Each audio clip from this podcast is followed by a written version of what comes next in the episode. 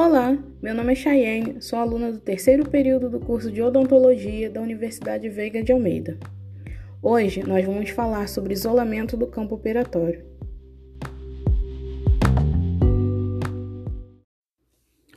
Quando vamos realizar um procedimento odontológico, precisamos de uma área seca, isolada e perfeitamente limpa, ou seja, livre de umidade da saliva e contaminação bacteriana. Existem dois tipos de isolamento do campo operatório: isolamento absoluto e isolamento relativo.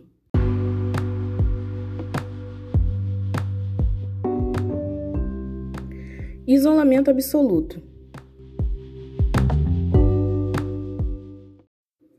É o único meio de manter o campo operatório totalmente livre de umidade e contaminação, permitindo que aquela área esteja adequada para a inserção ou condensação dos materiais restauradores.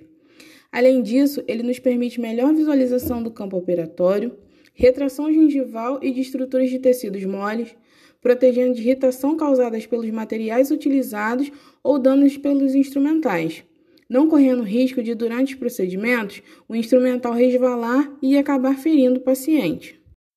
Não permite que o paciente passe a língua no preparo cavitário já realizado, reduz o tempo de trabalho, mantendo o paciente de boca aberta durante todo o tempo, evita que o paciente é, aspire ou engula restos de materiais restauradores ou pequenos instrumentais, e também protege o profissional de possíveis infecções existentes na cavidade oral. Apesar de todas essas vantagens, o isolamento absoluto possui algumas desvantagens, como contraindicação para alérgicos ao látex, embora neste caso seja possível utilizar um lençol livre de látex, e pacientes com dificuldades respiratórias ou asma. Em casos de dentes mal erupcionados, pode ser difícil ou até mesmo impossível posicionar corretamente a borracha. Para a confecção do isolamento absoluto, vamos precisar de alguns materiais, como lençol de borracha, que é bem espesso, resistente a rasgamento, promove máximo vedamento, afastamento e proteção dos tecidos moles, perfurador do lençol de borracha, utilizado para fazer pequenos furos no lençol com diâmetros diferentes para um grupo específico de dentes. Pinça porta-grampos. Com ela, nós vamos apreender, abrir o grampo e posicioná-lo no dente. Grampos. Eles têm a função de manter o lençol de borracha na posição e são responsáveis por promover a retração do tecido gengival. Os grampos também possuem diferentes tamanhos para cada grupo de dente. Do 200 ao 205 para molares, 206 a 209 para pré-molares e 210 a 211 para dentes anteriores. Na falta dos grampos, podemos utilizar também fio dental ou até elásticos ortodônticos de borracha.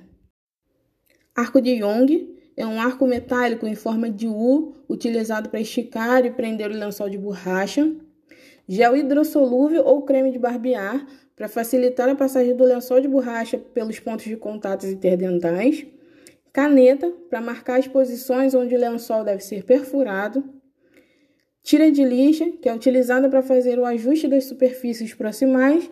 E tesoura, para facilitar a remoção do isolamento absoluto.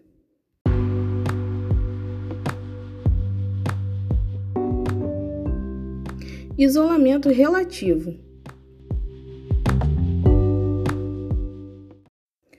O isolamento relativo controla a umidade do campo operatório por meio da absorção e eliminação dos fluidos salivares. Pode ser utilizado em casos de restauração provisória ou quando não se é possível a realização de isolamento absoluto, e também em procedimentos de curta duração. Podemos realizar um bom isolamento relativo com auxílio de roletes de algodão, sugadores, afastadores labiais, compressas de gás e fios retratores, utilizados de acordo com a necessidade particular de cada caso.